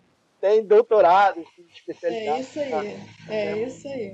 Saúde pública, se não me engano. Mas enfim, é, é isso, né? E, a, e, aí você vê o, o, o, o, presidente, não sei se é diretor, como é conselheiro geral, enfim, da, do CFM falando sobre isso, a mesma coisa que circula nos grupos de WhatsApp que a tia Zona e o tiozão vão ler. Uhum. Né? É, é, muito doido ver como é que funciona essa dinâmica, né? É, colabora, colaboracionistas mesmo, né? Essa é a palavra. Uhum. Eu queria, uhum. na verdade, não é nem uma pergunta, né? Te pedir é, é, um, um, balanço, assim, né? A gente está aí praticamente um ano de pandemia e acho que ficaremos mais alguns meses, pelo menos. Uhum. E acho que ficou muito claro como o serviço público se portou, no geral, principalmente né, é, nos, nos, cargos é, mais altos, se portou no meio desse caos que foi um governo negacionista. Né? É, se, se, por um lado, sim, né, a gente viu instituições é, completamente alinhadas com, com o neofascismo que a gente vive, por outro, a gente viu, por exemplo, é, personagens e, e, e é, até instituições mesmo como um todo, tentarem ao, ao, máximo dar valor às pesquisas, à ciência, à medicina, né? Uhum. É, então a gente viu, por exemplo, né, é, o funcionamento é, de, alguns, de algumas partes do SUS, que, inclusive, eu queria falar sobre isso também, né? A gente fala muito defendo o SUS e a gente acha que precisa é, até mudar esse, esse slogan, né? Eu acho que tem que ser amplie o SUS, melhore o SUS, uhum. Uhum. não é, é, não acabem com o SUS, porque realmente o SUS fica, às vezes, muitas vezes é até muito difícil defender o SUS, né? Mas a gente sabe é, como, como é, né? Como, como funciona, embora seja um, um sistema é, universal e gratuito, ele chega em lugares que, enfim, a, a iniciativa privada não chegaria, ao mesmo tempo a gente correndo porta de hospital. Né? Então é, é, é, a gente precisa é, defender o SUS uhum. né? Mas aí, não só o SUS como um todo, mas assim, o fomento da ciência, da pesquisa, com o Butantan, uhum. com a Fiocruz, né? a própria Anvisa, que eu acho que conseguiu equilibrar ali é, no momento que, tava, que, parecia que estava é, é, bastante é, é, dominada. É, como é que você avalia essa questão? Né? Porque acho que ficou muito claro a importância, por exemplo, da estabilidade, né? quando você tem, quando uhum. você é, um, é um, um servidor público estável, você consegue bater de frente com certas determinações que vêm de cima. Queria que você falasse um pouco sobre isso, como é que você, como é que você assistiu isso, enquanto, inclusive, uma servidora pública. Sim. Então, Caio, olha só, a gente viu, eu acho que nesse esse governo mostrou para nós algumas fragilidades da nossa democracia. É uma democracia recente, né? É, a gente viu como o, o presidente tem um poder é, muito concentrado de ter uma ação direta em instituições do Estado brasileiro. Que essas instituições elas não respondem a esse governo, as universidades, a Fiocruz, né? A, elas não respondem a esse governo, nós respondemos ao Estado brasileiro. Esse governo passa, as instituições ficam. Então, nós precisamos agora é, eu acho que a gente precisa agora cada vez mais defender mecanismos diferenciados. Por exemplo, vou pegar o exemplo aqui, o exemplo, o meu exemplo, o exemplo da universidade. Assim, nós antes nunca tínhamos pensado que era um problema fazer a lista tríplice, porque o primeiro da lista sempre foi escolhido. Então, essa lista tríplice nas universidades brasileiras, ela sempre foi proforme. Na verdade, você tinha alguém que ganhava as eleições e que os outros dois da lista, em geral, eram pessoas ligadas ao, ao primeiro colocado e que estavam ali para constar o nome. Era isso. Sempre foi isso. E aí chega o presidente é, que está aí, e eu evito falar o nome, tá? Eu tenho uma, uma resistência. A Valdemar, né? Do, do, do Harry é, Potter, né? Aquele é resistência né? ao nome. Exato. Então, assim, chega esse, o presidente e muda a lógica, nomeando pessoas fora da lista tríplice, nomeando segundo, terceiro lugar, né? E aí, é, fora da lista tríplice, ele já foi impedido, mas ele interviu em 20 universidades até agora. Então imagina, nós temos 63, ele interviu em 20 universidades. É muita coisa. Ele ele mudou a democracia nessas 20 universidades. Ele mudou a, a correlação de forças dentro da associação de dirigentes, de dirigentes das instituições. Ele colocou pessoas é, que estavam alinhadas ideologicamente, partidariamente com ele, que eram filiadas ao PSL ou que eram é, ligadas é, do ponto de vista ideológico. Né? Nós tivemos é, reitora, por exemplo, que foi nomeada, que no primeiro dia coloca no seu no gabinete da reitoria, que é, vamos dizer assim, é o, seria o, é o lugar máximo de defesa da democracia, a pessoa pendura um retrato do Ustra e do Costa e Silva, entendeu? Então, assim, é, é nesse ambiente que nós estamos sendo atacados. É um, é um ataque à democracia das universidades. E as universidades, nós sabemos, por isso que desde o início desse governo, as universidades foram alvo dos ataques na ditadura e durante o período posterior, foram os locais de grande resistência de defesa da democracia. Né? Não à toa que muitos estudantes e, e profissionais ali das universidades foram torturados é, e mortos. Né? Então, assim, algo bastante triste. Então, nós estamos vendo esse, esse aparelhamento das instituições do Estado brasileiro é, por esse governo, como nós nunca tínhamos visto antes. Porque nenhum outro presidente, na era né, de redemocratização do Brasil, tinha ah, não respeitado né, as instituições. Também né, a gente viu aí na própria escolha da, da, do procurador-geral, né, fora da lista tríplice. Então, isso começou a ser um, um, um padrão desse, desse governo é, atacando frontalmente a, a nossa democracia.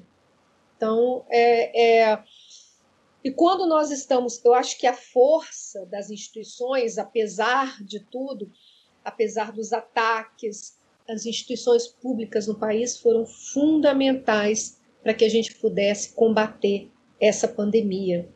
É, todos, em todos os estados, as universidades, os institutos de pesquisa, eles foram uh, os, os, as instituições que apoiaram os governos nas tomadas de decisão. Então, assim, é, fizeram as pesquisas, estão até hoje fazendo as pesquisas, é, com muito pouco financiamento, com corte de bolsas, então enfrentando tudo isso. Muitos estudantes voluntários, a gente tem que colocar, é, é, dizer isso nesse momento, mas foram as instituições que conseguiram responder a, a, a esse momento da pandemia. Inclusive agora, né, culminando com as duas instituições que estão produzindo as vacinas. Então, ainda naquele tema lá do pessoal do CFM e tudo mais, eu queria retomar uma pergunta que a gente até conversou em off antes de começar a gravar. Uma coisa que não está necessariamente relacionada à pandemia, mas que é importante ser debatida e que talvez no futuro vamos dedicar um lado bem inteiro para isso. Sobre essa hierarquia do médico dentro da organização da, do, do, atendimento hospitalar e da, da organização da saúde em geral. É, por que que essa essa visão do médico quase como pai de família, de uma família conservadora dentro de, dentro de um hospital, é, acaba sendo bem prejudicial para o funcionamento do sistema? Então, essa é uma visão do século passado, né? bem aí no século XX, é, que a gente diz assim que era um, um, um cuidado médico centrado. Então a gente, a gente, a gente tem, a gente estuda isso, isso é uma, isso é uma teoria, isso é assim na saúde coletiva, isso é tema de muitas teses. É, e nós mudamos esse modelo. Né? Hoje é, não há eu acho que esse movimento no Brasil, né, de, de retomada, inclusive, de tudo isso, né, dessa, desse conservadorismo, tem a ver, inclusive, com essas mudanças que foram, que foram colocadas. Né? Quando a gente fala é, na saúde da família, por exemplo, nosso modelo de, de atendimento de saúde da família, só para dar um exemplo, as consultas elas são elas são intercaladas, vamos colocar assim. A, consulta é, de puerpério, do, da, da, ali da fase do, da criança, né, dos dois primeiros anos. O mês ele consulta com o médico, o mês ele consulta com o enfermeiro, médica enfermeira, né? Então, assim, é, há uma divisão do cuidado e tudo é discutido. Cada um tem a sua função e não há hierarquia, tá? É, é o cuidado é transversal. Então, a gente entrou no embate logo no início, ainda no governo Dilma, com a história do mais médico e a história do ato médico, né? Quem pode fazer isso? Porque ah, as nossas, por exemplo, o exercício é, da, do, do, enfermeiro, exercício profissional né, do enfermeiro, você pode fazer prescrição de medicamentos que tenham protocolos é, definidos. Então, se você tem protocolo definido, por exemplo, para tuberculose, protocolo definido para hanseníase, então a gente tem várias ações que você pode fazer. Começou a ter um conflito muito grande é, e a prescrição de medicamentos é, é uma, uma uma, dizer, uma área de bastante conflito e ela foi definida ali, eles conseguiram pautar no Congresso né, a lei do ato médico.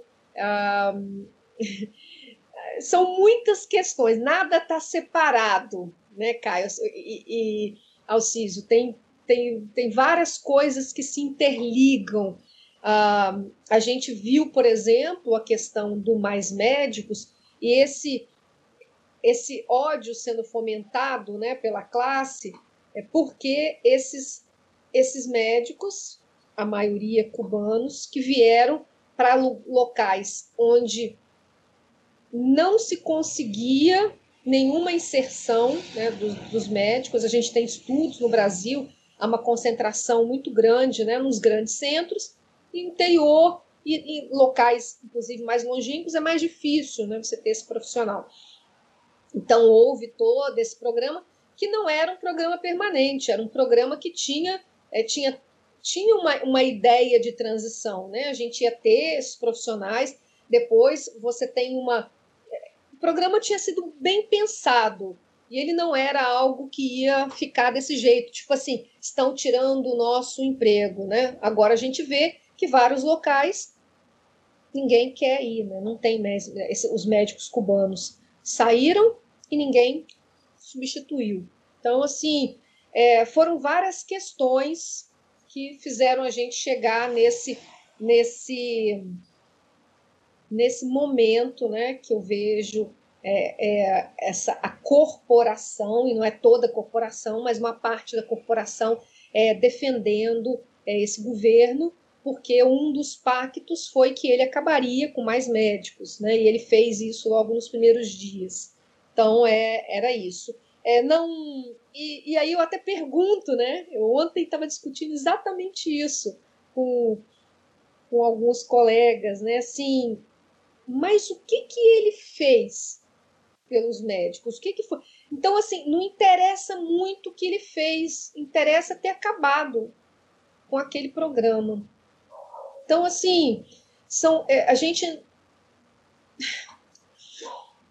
Difícil compreender, né? Mas é, eu acredito que hoje, se a gente olhar né, o exercício da, da, das outras profissões em vários lugares do mundo, é, não é assim. Claro que cada um tem su, o seu tem o seu o que, que, que, faz parte do seu exercício. A gente não faz coisas iguais, nós não somos iguais é, cada um na sua área, mas todos importantes, né?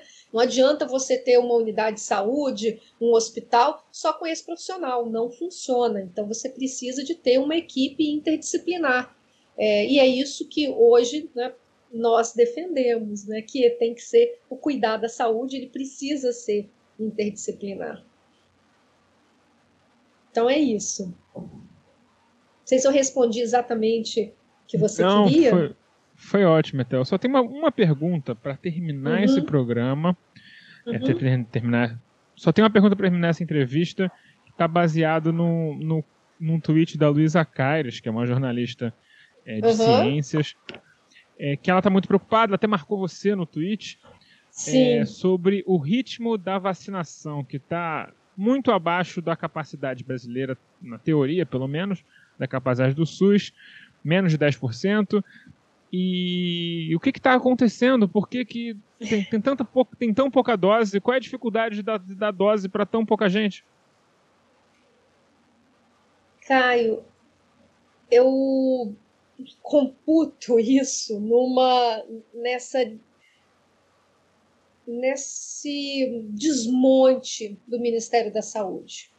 Você tem hoje vários cargos ocupados por militares que não têm treinamento nisso. A gente, as pessoas, elas não sabem. Né? A gente, inclusive, ouviu né, do, do, próprio ministro da Saúde que ele não sabia nem que existia o SUS, não sabia nem o que era. Então você vê assim, são essas pessoas que não têm capacidade que estão no comando. Nós temos pessoas muito capacitadas no Programa Nacional de Imunização, só que essas pessoas não estão à frente, não têm voz. Então, assim, o que está acontecendo agora nesse plano, desde aquele envio né, para o STF, é, e, e tudo que aconteceu depois, é uma desmoralização o nosso PNI. A gente está vendo agora uma, uma descoordenação total. Cada estado está vacinando de um jeito, não tem uma coordenação centralizada, não tem. Eu nunca vi, e eu já vivenciei, né, já vivi, já participei de várias campanhas de vacinação, grandes campanhas de vacinação. Eu nunca vi uma campanha que não fosse precedida, né, que não, não, não tivesse, antes da vacina chegar, que as pessoas não compreendessem o que ia acontecer que não tivesse uma informação. Né? Então, assim, não temos informação, a gente não sabe não sabe o que, que vai acontecer, não sabe quem vai ser vacinado, não sabe quem é, quem, onde que é para ir, o que, que tem que fazer, que documentos você tem que levar. Então, assim, não tem uma campanha de vacinação do Ministério da Saúde. Não tem nada. Então, assim, eu não sei dizer assim, eu nunca vi assim o que está acontecendo é muito estranho, é totalmente fora do padrão de qualquer campanha e e tá isso, cada lugar fazendo de um jeito, né? A gente viu hoje que um, teve um lugar que mandaram a pessoa é, jogar as doses fora, né? Ficaram, sei lá, sem refrigeração, o outro abriu, não sabia que dava para 10 doses, aquilo você pode abrir. Então, assim, é uma falta de desinformação para as pessoas que vão, inclusive, ser os vacinadores, a equipe de enfermagem, que geralmente é a equipe de enfermagem, são técnicos de enfermagem e enfermeiros que estão ali fazendo a vacinação. Então, assim, é isso, nós estamos sem um comando. Cada um está fazendo de um jeito. Eu posso dizer assim: o Espírito Santo está vacinando de um jeito, o Rio está vacinando de outro jeito, São Paulo está vacinando de outro jeito. A gente nunca teve isso a campanha sempre seguiu um, um, um núcleo central que tinha que você sabia o que ia acontecer. Ó, essas doses vai, vão para esse grupo aqui, essas vão para. Agora cada um está fazendo uma coisa. Então, assim, lamentável a desmoralização que esse governo conseguiu fazer com o nosso Programa Nacional de Imunização. É, nos, nos, tempos do tenebroso PT que faliu o país, é, o Brasil vacinou 80 milhões de pessoas em seis meses de H1N1. Três meses. Três meses. Três é uma diferença, pequena diferença. Dá uma média aí de quase 30 milhões de pessoas por mês, né? Pouca Exato. coisa. A diferença, mínima diferença que está acontecendo agora, de fato, é, agora é que tá bom. De qualquer maneira, é, Ethel, muito obrigado pela sua participação. Foi um episódio Obrigada. interessantíssimo. Se tem algum recado final para as pessoas, como é que as pessoas fazem para te seguir, saber mais do seu trabalho e tudo aquela coisa bonita? Então, pode me seguir pelas redes sociais, é Etel Maciel, é E-T-H-E-L Maciel, né, arroba Etel Maciel. É, a gente, eu queria deixar um recado, deixar assim essa minha mensagem final, porque com esse ritmo de vacinação, mesmo que a gente consiga um ritmo melhor, assim, no momento que nós estivermos produzindo as vacinas, né, pelo Instituto Butantan ou e pela Fiocruz, nós ainda vamos seguir, né? Eu acredito que com esse ritmo, 2021 vai ser muito parecido com 2020. A gente ainda vai precisar tomar todos aqueles cuidados, usar máscara, fazer o distanciamento físico, aquele abraço vai ter que demorar, esperar um pouco mais, né? É, e a gente vai precisar fazer aquela lavagem das mãos, usar o álcool em gel que a gente aprendeu aí em 2020. E a gente vai precisar ainda continuar com esses cuidados até que a gente tenha no mínimo 70% da nossa população vacinada. Então, é um tempo ainda, né, que com esse ritmo, não sei, mas mesmo que acelere, vamos acompanhar. Mas eu queria pedir né, a todos que ainda continuem fazendo, tomando esses cuidados. Hoje eu inclusive vi, Caio, é, não sei se vocês viram, os Estados Unidos a partir de hoje estão recomendando a utilização de duas máscaras por conta dessas variantes mais transmissíveis. Então, é, aqui a gente não vê nenhuma discussão, né? o mundo inteiro está preocupado com as nossas, com as, as, as mutações que aconteceram aqui no Brasil, principalmente daquela variante de Manaus, e o nosso governo, ninguém nem fala disso. Então, acho que é importante a gente dizer isso. Quem puder usar duas máscaras, use duas máscaras. É, é, a máscara é uma barreira física né, de proteção. Então, é, acho que é válido a gente dizer isso. E o recado para que quando chegar a sua vez de vacinar, que você compareça à unidade de saúde né, para que você receba a sua vacinação. Então, a vacinação, eu tenho dito ao CIS e Caio, que a vacinação é um ato cívico, é aquilo que a gente faz pela nossa família, pela nossa comunidade, pela nossa cidade, pelo nosso país. Que quanto mais pessoas vacinadas, mais nós estamos protegendo as pessoas que estão à nossa volta, né, aquelas que estão mais próximas a nós e a nós mesmos. Então, era isso e quero aqui deixar um abraço para todos que nos acompanharam nesse episódio.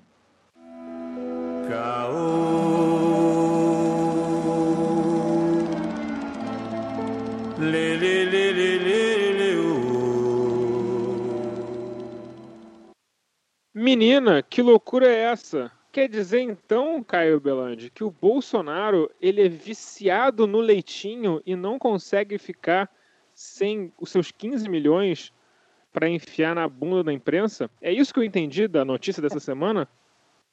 É, essa parada aí, enfim, foi complicada, né? Acho que a gente Jair Bolsonaro que hoje, piada essa parte, para quem não entendeu, estou falando dos escândalos dos superfaturamentos de alguns produtos que foram denunciados aí. É, e ele respondeu dizendo que comprou leite condensado para enfiar na bunda da imprensa e hoje tirou foto com a lata de leite moça na mão para tentar dar uma de Bolsonaro zoeiro, porque foi isso que sobrou. Porque é muito importante que se diga que, embora a gente possa problematizar um pouco a narrativa, é, ele sentiu. E quando ele sente, eu tô feliz. É, acho que tem duas abordagens aí que a gente precisa fazer. Né? A primeira, quando sempre que, que, a imprensa né, fala em milhão, né, a palavra milhão, ela choca a opinião pública, choca a sociedade. A gente está falando de um país onde as pessoas ganham um, quando muito, dois, três, quatro, tá, cinco salários mínimos. Para quem ganha cinco. 99% das pessoas do Brasil jamais ganharão de salário um milhão na vida. Não, não somará um milhão, nunca verão um milhão. Então, um milhão parece um número, sempre choca, né? Sempre. Você coloca lá, gastou um milhão. E quando é o Estado gastando um milhão, a gente precisa entender o tamanho do nosso país, né? Uh, o tamanho, da, inclusive, da nossa máquina pública, que, embora os liberais de, é, costumam falar que ela é inchada, a gente sabe que não é. Né? Ao passo que falta médico, falta enfermeiro nos hospitais, falta leito em hospital, falta vaga em creche, falta professor, falta, enfim. Né? Então, só aí falta muita coisa, então a gente não tem a máquina pública tão grande assim, mas ainda assim é um país continental que tem muitas funções e muita gente para alimentar, inclusive. Né? Então, é, os números como foram dados, e aí foi o site Metrópole que deu a, primeira a primeira informação, os números do jeito que foram dados, é, eles ficaram muito vagos, né? não, não, não diziam nada. Né? Ah, 15 milhões em leite condensado. Cara, tá, e aí? O que, que a gente tem que extrair disso? Né? Quantas. É, primeiro, né? É, a quanto foi comprado, quantas latas de fato foram compradas, quantas, quantas latas de fato foram distribuídas para os locais que deveriam ser distribuídos. E isso vale para o leite condensado, para o chiclete, para o pão, para o arroz, para a azeitona, para tudo, né? Para passas. Né? Uh, a gente está falando de um país né, que tem só de militares quantos não são, né? Então esse número, ele a princípio, ele não me diz nada. O que que ele, o que que agora, o que que essa informação, o que tem de informação daí? E aí a gente precisa que o nosso jornalismo, principalmente o hegemônico, que anda aí tentando é, se contrapor ao Bolsonaro é fuxicar, né? Ou seja, tá, tudo bem, gastou 15 milhões em leite condensado. É, mas esses 15 milhões de leite condensado, quantas latas de leite condensado de fato foram compradas? A qual, a qual preço? É, quantas de fato foram distribuídas, chegaram ao, ao, ao, local de destino? E principalmente, que é o fio de todo o esquema público, quem, quem é o vendedor dessa lata, né? de leite condensado, desses insumos todos que o governo compra. Pois é, então, né? E a gente, a gente sabe que o jornalismo, em geral, tem pouco recurso, mas não dá para você chamar de jornalismo simplesmente chegar lá e falar gastou tanto numa parada. Poxa, a, Daniela Abad, que não é repórter, ela não é paga por nenhuma redação, em 40 minutos falou com o dono de uma dessas empresas no WhatsApp, conseguiu informações importantes, descobriu qual foi o valor unitário da venda, que é um absurdo, foi cento, quase 135 reais por lata, algo nessa essa ordem. Claramente que tinha um superfaturamento bizarro acontecendo. 20 minutos de trabalho, gente. Então, assim, é, se você quer fazer um negócio de jornalismo, exige cuidado, exige trabalho, não é ficar, não é fio de Twitter. Fio de Twitter faço eu, que sou um leigo, né? não sou um jornalista profissional. Fio pois de é. Twitter faz o Zé da rua ali, mano. Você que é jornalista, meu amigo, você tem que ser melhor do que isso. Você não tá na vida para lacrar na internet. Espero. É, é, a gente sabe, né, que, que tudo do Twitter, é, e aí a gente fala do Twitter porque eu e o Alcísio frequentamos bastante, mas vazou para WhatsApp também, Instagram, as outras, as outras redes sociais. Tudo no Twitter vira um pouco jocoso mesmo. É natural, tá no escopo do, da rede social, né? É natural. Vira meme, vira brincadeira. E aí tem Transformar um... em meme é uma coisa. Transformar em manchete jornalística é outra. E eu acho que é. essa distinção é importante. É, e assim, e, há, e é lembrar do, do, do duelo narrativo, né? Então, quando você fala para a população está sendo gasto tantos milhões em, em chiclete, azeitona e uva passas, é importante que a população saiba. Né? É óbvio, está lá no portal da transparência, é, tem que, a população tem que saber. Mas tem, é mas é, é, tem que dar o material completo. Né? E aí é, é, é, legal a gente ver um aspecto que é interessante, que é que assim vai haver vai essa informação vai ser decupada né essa informação vai ser analisada filtrada as pessoas vão, vai, jornalistas vão chegar lá. Eu tenho certeza absoluta que vai ter um fiozinho ser puxado que fulano de tal não é o dono do, de fato do local, que o local não funciona nada, que o CNPJ é falso. Enfim, CNPJ é fato é mais difícil, mas enfim, que é frio, que é, enfim. Então a informação tem que ser essa. E que eu acho que tem coisa, né? O, o, o, o Bolsonaro sentiu aí, né? A reação dele é sempre essa aí, quando ele fareja que pode dar ruim para ele né? Com Marielle, com o cheque de, de Michele, né? Ele sempre manda tomar no cu, né? Fica na defensiva. Então, mas eu acho que é, é, é isso. Há uma informação ali, tem que ser, é, de fato, tem que ser é, analisada. Acho que pode ter tranquilamente envolvimento de, enfim, um monte de, de, de, envolvimento ali nos contratos irregulares. Eu acho que é muito possível. Então tem que ir a fundo mesmo, tem que falar, tem que fuxicar mas eu acho que a gente tem que ter cuidado quando a gente fala os números, né? E outro dia, eu, eu no Twitter mesmo, eu falei, né, que a gente viu um número lá que o Correio, sei lá quantos milhões é, é, o governo federal injetou no Correio para cobrir prejuízo. Só que, sei lá, um número ínfimo. A gente fez uma conta que é um número ínfimo dentro do orçamento do governo federal. Ínfimo, 0,00 alguma coisa. E porque é isso, né? Um milhão para gente é muito, mas para um governo federal não é. Né? Então acho que houve isso aí também, e aí eu acho que ficou um negócio. O meio... orçamento da União está na ordem de trilhão. Trilhão, trilhão. Então eu acho que a gente tem que é, ter cuidado com isso, né? Mas eu acho que tem coisa, tem que fuxicar, porque são esses contratos todos. O governo federal não vou dizer, não vou fazer cometer essa heresia. É, é, mas assim, nas prefeituras, por exemplo, tem treta pra cacete. A gente acabou de ver aí, saiu uma na Prefeitura do Rio, batedeira de 3 mil reais, sendo que a batedeira custa 2 mil reais, sendo que nem precisa ter batedeira de 2 mil reais, vamos combinar. Um, era um. Ah, agora mas uma KitchenAid é uma KitchenAid, né, Caio? Porra. É, pois é. Mas enfim, e aí também lembrar outra coisa, né, que eu acho que é, que é importante também, é que houve um certo zelo por parte de alguns jornais é, hegemônicos de maior prestígio, digamos assim, que a própria Globo.com, por exemplo, uh, não colocou nada. Ela não, ela não, não deu nada, né?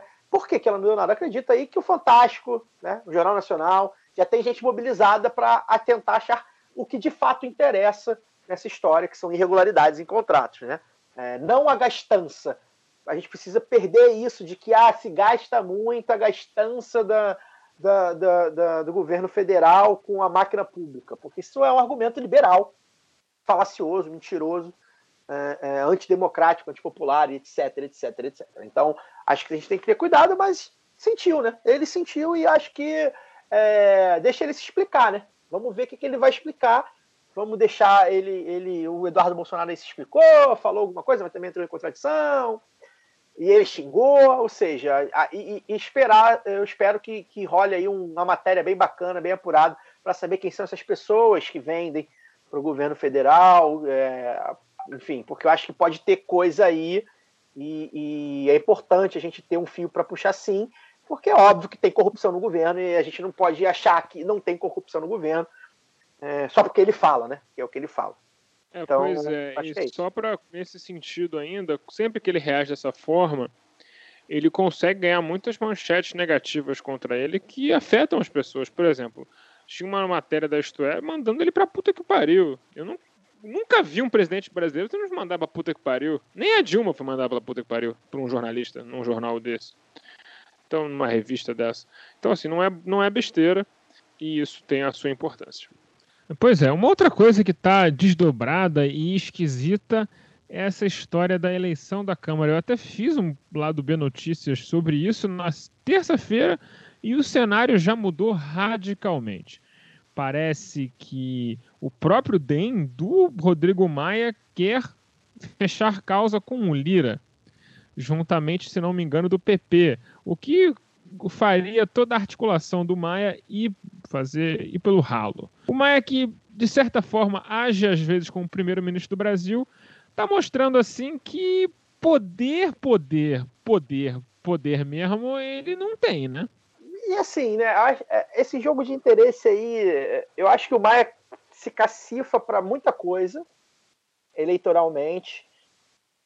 É, é, é, é, bom de boca, né? bafo de boca não esquenta marmita, né? Já acho que, acho que era assim a, a expressão, né? Bafo de boca. Quem ganha, quem ganha, quem ganha dinheiro com a boca, quem ganha vida com a boca é cantor, né? Também gargantinha, né? gargantinha. É, canta, né? Bom de Twitter pra caralho. É, faz umas notas de repúdio, menino, rapaz, é. faz uma assinatura cursiva, assim, sabe? Sentou em cima do, sentou em cima do, do dos impeachments, né? em momento nenhum. Inclusive, eu acho que assim, eu a gente pode depois até abrir um outro debate, um outro dia, quando todo mundo estiver aqui, que pelo ritmo das férias dessa gente é nunca, é, sobre o impeachment e tudo mais, eu acho que é um erro político, um erro tático ficar falando de impeachment agora, é, porque o Mourão não ia fazer diferença nenhuma, mas o, o Rodrigo Maia, ele teve ali no, no lá para maio, junho do ano passado, talvez, uma tempestade perfeita para ir atrás desse impeachment, né? E aí realmente se cacifar como um líder brasileiro. Acho que a bunda molice do filho do César Maia é, pegou, né?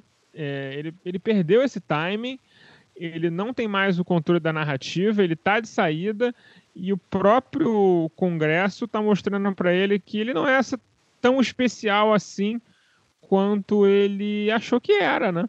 E aí, bom, vamos ver. Ele tá indo pro ostracismo, né? É, pois é, vamos ver como é que ele vai se comportar agora como um mero deputado, né? Vamos ver, acho que vai continuar falando, falando bastante. E aí é bom lembrar que, que ele, eles não tentaram nem tirar o Bolsonaro, nem pela direita, que foi é, a questão da, da, das privatizações que não andaram, né? Por vários motivos, por incompetência, algumas porque os sindicatos, as associações, né, os servidores públicos se, se mobilizaram bastante.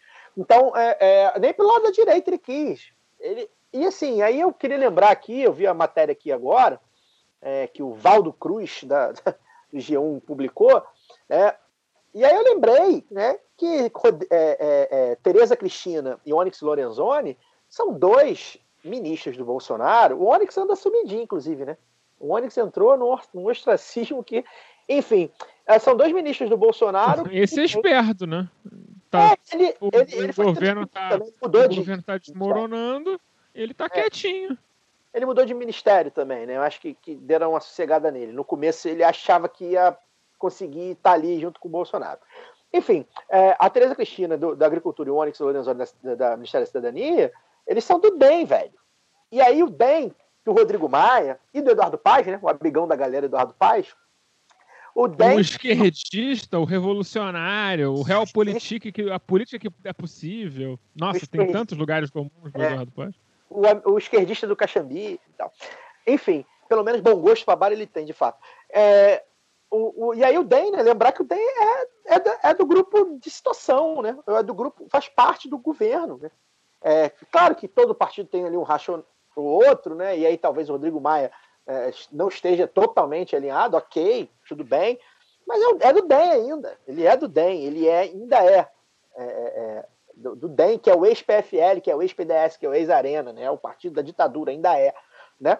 Então, e é ele que está articulando uh, o Baleia Rossi para sucedê-lo, e ao, ao, mesmo tempo que noticie-se que pelo menos nove deputados do DEM vão votar no Arthur Lira. Por quê? Por que, que vão votar no Arthur Lira? Porque é o partido que compõe a base do governo. Sempre foi. Né? Então o Rodrigo Maia está errado de estar no DEM, que não está, a gente sabe que não está, está bem alinhado com os ideais da sigla, ou está fazendo jogo de cena. E ele fez jogo de cena. Ou ele tentou, ou ele tentou dar uma de líder político e não tinha a articulação, o cacife para bancar, enfim. Especialmente porque é importante dizer que Jair Bolsonaro está comprando votos descaradamente e isso está pesando a balança em favor do Lira. Existe um movimento de, de liberação de emendas em valores faraônicos, papo de bilhões de reais sendo liberados para essas emendas parlamentares aí, para comprar voto. Isso é compra de voto. É, foi, foi compra de voto quando o FHC deu 200 mil dólares na mão de cada deputado para aprovar a emenda à reeleição. E o que o Jair Bolsonaro está fazendo também é compra de voto. É, inclusive, um ato desse parecido foi o que gerou o escândalo do mensalão na época do governo Lula. Não era muito diferente disso. Pois e é. hoje ninguém chama isso de corrupção, de compra de voto, de imoral. Não, não é só ele fazendo política. É, a régua moral mudou, né? É impressionante mesmo, de fato. É, tamanho é um absurdo, né? Mudou porque piorou tanta coisa que isso aí virou ah, é normal. É, é porque a régua, moral, a régua moral é relativa de quem tá no poder, porra. É isso, né? Enfim. É, a régua é essa.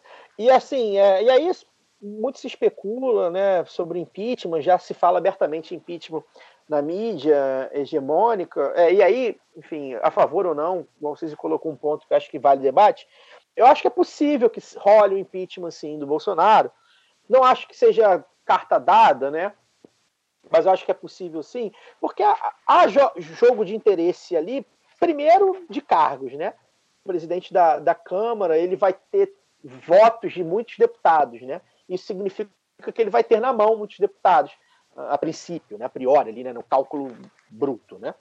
Então, isso, aí é para você é, trocar cargos de segundo, terceiro escalão, às vezes de primeiro escalão, porque o progressista do partido do, do Arthur Lira, se caso ganhe, certamente vai querer ampliar a, a base do governo lá na, no ministerial, enfim. É, dentro, dentro desse jogo eleitoral, eu acho é um mero palpite, não acho com certeza, né, mas acho que o Baleia Rossi ele pode se cacifar da mesma maneira que o Eduardo Cunha achava que ia se cacifar, que foi preso logo depois, mas o Baleia Rossi pode se cacifar de ser é, sair de um, de, um, deputado de São Paulo que tem alguma projeção, já está há muito tempo no, no, Congresso, mas não mas, é. Mas, Caio, ele vai perder, Caio. Não, calma, vamos lá. Primeiro, pensando que, que ele se eleja, né? Mas ele não vai se eleger. Vai perder. Se for o Baleia Rossi eleito, é, as traições tem dos dois lados, tá, Alcísio? Tem dos dois lados traição. Enfim, é, mas é, se ele for eleito, se for o Baleia Rossi, eu acho que a panela do impeachment vai para fogo alto.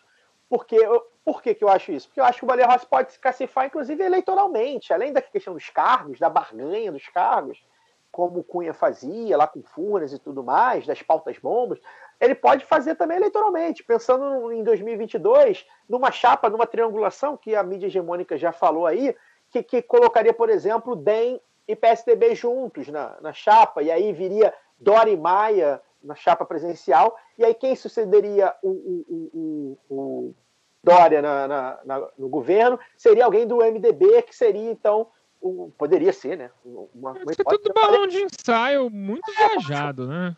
É, mas eu acho que não, acho que assim. É, é aquele xadrez 3D que na, na vida real nunca, nunca funciona, né? Como diria o Confúcio, né, cara? Nenhum plano resiste ao contato com o inimigo, né? Aquele, isso aí é pra jogar sem, sem oposição, né? Combinar com os russos. É, claro, tem que combinar com os russos. Mas assim, a questão toda, né? Inclusive, fazer alguém em São Paulo votar no MDB vai ser difícil. PSDB sair, né? Tirar essa, perder essa boquinha tão fácil, automática mas é, mas é uma possibilidade. Aí o, e o Eduardo e o, e o Baleia Rossi sai de um mero deputado do MDB que está ali há 500 anos para o cara que tirou o Bolsonaro. Né? Ele está nesse campo aí anti-bolsonarista, é muito amplo, né? Vai desde os direitosos que vão votar no Bolsonaro na primeira oportunidade contra o PT, mas que hoje são contra o Bolsonaro, até gente da esquerda que já está se preparando aí é, para votar no Dória ou no Calil. Tem gente de esquerda que tá com uma ansiedade de votar no Dória que eu não consigo entender. É. Tem dois anos pra porra da eleição,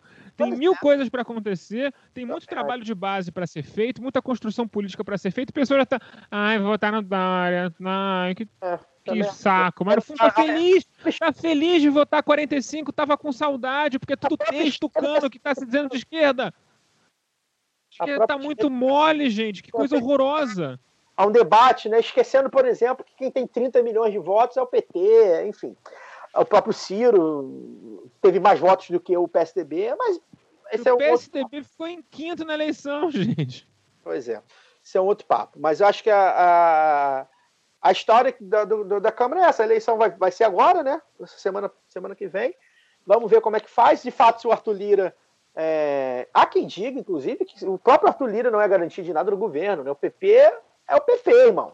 Também se balançarem, balançarem lá o dinheirinho lá, balançarem lá, garantirem lá certas, certas comodidades, o PP trai o governo. Né?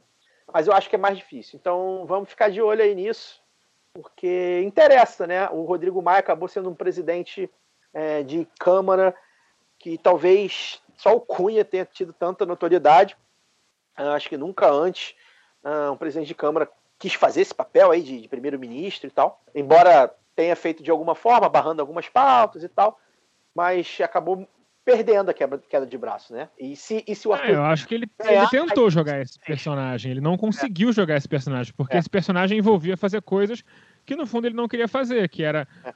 como, é, como é que ele ia enquadrar o presidente enquanto ele abafava pedido de impeachment. É uma, é uma incongruência insuperável, né? ele não tinha como superar essa, essa contradição na, no, no premier dele, né? No, no, na conduta dele. Então, assim, é, o, eu acho que o Rodrigo Maia tá valendo muita, muita coluna de jornal O Globo, de Folha, elogiando ele e achou que estava por cima da carne seca. O que é comum na política. Essa gente também superestima muito sua, o seu alcance é, quando está sendo elogiado na imprensa. Acha que foi o, é o ungido, acha que é o escolhido. É, é muito comum. E, e, tem o lance né, do político nunca ter o, o, o, amigo, né? O político só tem o bajulador, né? Então nunca tem alguém para falar, ó, oh, não, isso aqui não, né? Nunca tem alguém para dizer não, né? Pô, é tipo o twitteiro, né, cara? Nunca tem alguém para dizer, amigo, não tuita essa coisa não. Não tem, né? Tem, tem, gente no Twitter, no Instagram e tudo mais, você vê que claramente não tem amigo, é que nem político. Político, jogador de futebol e twitteiro não tem amigo. Essa é a lição que a gente aprendeu nessa semana na vida. A gente conseguiu até falar um pouco, a gente falou um pouco, falou quebrado, não é por falta de preparo nem falta de vontade, é porque as coisas estão acontecendo enquanto a gente está falando e para não errar, vamos falar por vamos vamos errar, vamos, não vamos pecar pelo excesso. Então esse foi o lado B do Rio número 179. Estamos em todas as redes sociais, inclusive no YouTube, onde a gente está devendo, mas o tempo é curto. São nove podcasts por mês que a gente está fazendo atualmente. Realmente não está sobrando muito tempo para dar uma atenção no YouTube. Mas pode pintar uma live ou outra aí, dependendo do que acontecer. Por exemplo, se o Mourão é, responder à provocação de Jair Bolsonaro hoje, que falou que se ele quiser dar opinião no governo dele, ele que se candidate, é, e o Mourão for lá e encher ele de porrada, a gente faz uma live hoje mais tarde, eu prometo. Rindo. Rindo muito. É, dito isso, é, o Caio já fez a propaganda da gente, do nosso, do nosso padrinho lá no começo, então nem vou fazer propaganda agora. Se você tiver gostado do nosso trabalho, quiser nos apoiar, nos ajude, porque, bom, é, viver disso, tentar fazer cada vez mais melhor é difícil e sua, o seu dinheiro ajuda muito a gente a comprar equipamento, a pagar colunista, fazer um monte de coisa. Caio, é você mesmo que tem para dar tchau hoje porque o pessoal não vem mesmo. É, é, vou aproveitar aqui a, a, o tempo né, dos, dos outros dois e vou falar que tem bastante coisa para falar. Lembrar, né, é, sobre a entrevista que, que, que a Etel nos forneceu, lembrar aqui, né, que o governo federal ele diminuiu a gravidade do vírus lá no comecinho da pandemia, né, é, gripezinha, 800 mortes e tal. Ele incentivou aglomeração, né, em momento nenhum é, falou-se em lockdown, o governo federal, enfim, fez o que quis quanto a isolamento, né. Uh, o próprio Jair Bolsonaro aglomerou várias vezes, né, incentivou a aglomeração, saiu às ruas, às praias e tal. Uh, receitou medicamentos sem eficácia, né? É bom lembrar né, o período da cloroquina. Não, período da cloroquina que ainda está vigente e vigente. que ele volta e meia se chama de doutor Bolsonaro por aí. E diz que não errou nada na pandemia, que ele sabe de tudo. É um tremendo de um filho da puta. Pois é. é desdenhou do isolamento, né? Como eu falei, em momento nenhum quis fazer isolamento. O mínimo de isolamento que foi feito, distanciamento, é, agradeço aos governadores e alguns prefeitos, né, que, que, tiveram ali a coragem de fazer alguma coisa também, embora também não, não tenha feito de nada. Desdenhou do uso da máscara, né, momento nenhum quis usar máscara. Quando foi colocar a máscara, fez lá a gracinha dele de não sabia colocar máscara, cagou para quem tivesse sem máscara, enfim. Uh, barganhou os valores para, para o auxílio emergencial. Bom lembrar que queria 200 reais, né? Uh, conseguiram ali melhorar um pouquinho para 600, mas o, o, o, governo federal barganhou esses valores até o fim uh, e debochou das vacinas, né? A vacina do Dória, vacina da China, não tem eficácia, tem que ver com a Anvisa, não, não, não.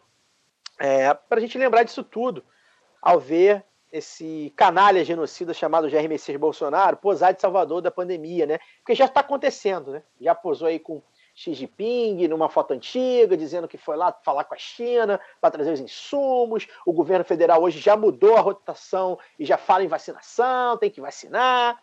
Então, é, é, é assim que eles controlam a narrativa. Né? E aí, agora, os recadinhos finais. Né, é dizer que eu estive no lado B Notícias desta semana, onde eu resumi uh, o dantesco episódio lá das máscaras no pente do Exército. Né? Para quem não sabe, é, foi um furo meu, né? Meu... Para quem não sabe, ouve o programa. Para de adiantar o que você vai falar lá. Não, já, já falei já, né, na verdade. Mas é... quem não ouviu, vai ouvir lá agora. Abaixa outro programa e ouve. Não fica, vai, o Caio não vai falar nada para vocês, não. Tá, não vou falar não. Mas então, só para dizer que foi um furo que, que eu dei lá na semana passada no Twitter e que acabou pautando a mídia hegemônica. Eu contei os detalhes lá, resumi lá os detalhes. É, e foi um prazer participar como convidado do lado do B Notícias, que para mim é um produto é, nosso que tem sido um sucesso, né? A galera gosta, tem, tem, dado bastante audiência, e eu acho que tem feito um papel muito legal. O Alcísio está tocando um produto bem bacana. Dizer também que eu estive no Avesso da Notícia, um podcast, mais um dos podcasts aí livremente inspirados no lado B, é, comandado lá pelos amigos Bruno e Felipe. Contei a história do lado B lá, como é que começou, contei um pouco da história do episódio 150, é, 165 com o Orlando Calheiros, né, o, o, o, Militância nas Redes, que é a nossa, a nossa Bíblia, nosso livro. Uh, a gente debateu lá também, enfim, conjuntura, contexto de sociedade. Foi, foi bem legal o podcast. Procure no, nos agregadores de vocês aí. Um abraço para os dois que são ouvintes. Mandar um abraço também para o Vitinho Machado, né, meu parceiro. Fomos colegas de redação durante um tempo. Está produzindo um podcast bem legal chamado No Olho do Furacão. Foi via uh, Vitinho e via Olho no Furacão, que eu cheguei a Etel, né, a gente conseguiu o contato da Etel, que participou desse programa também, lá ela também falou bastante coisa. Então, um abraço para todos do podcast, acompanhe mais esse produto aí que está tentando combater o pensamento único na mídia hegemônica. E por último, um abraço para o pessoal do podcast Baixada em Exílio. Pegada bem bacana aí de cobertura, de histórias da Baixada Fluminense. Ouvi o programa dessa semana sobre violência, ficou bem legal. E é isso, né? A gente procura dar o espaço para comunicação independente, contra-hegemônica, porque para mim podcast é isso, não é no assunto do G1, sei lá o que, da Folha, sei lá o que. Isso aqui é a mídia de comunicação, de guerrilha, independente e anticapitalista de preferência. Seguimos e até semana que vem. Até semana que vem, com mais do Rio.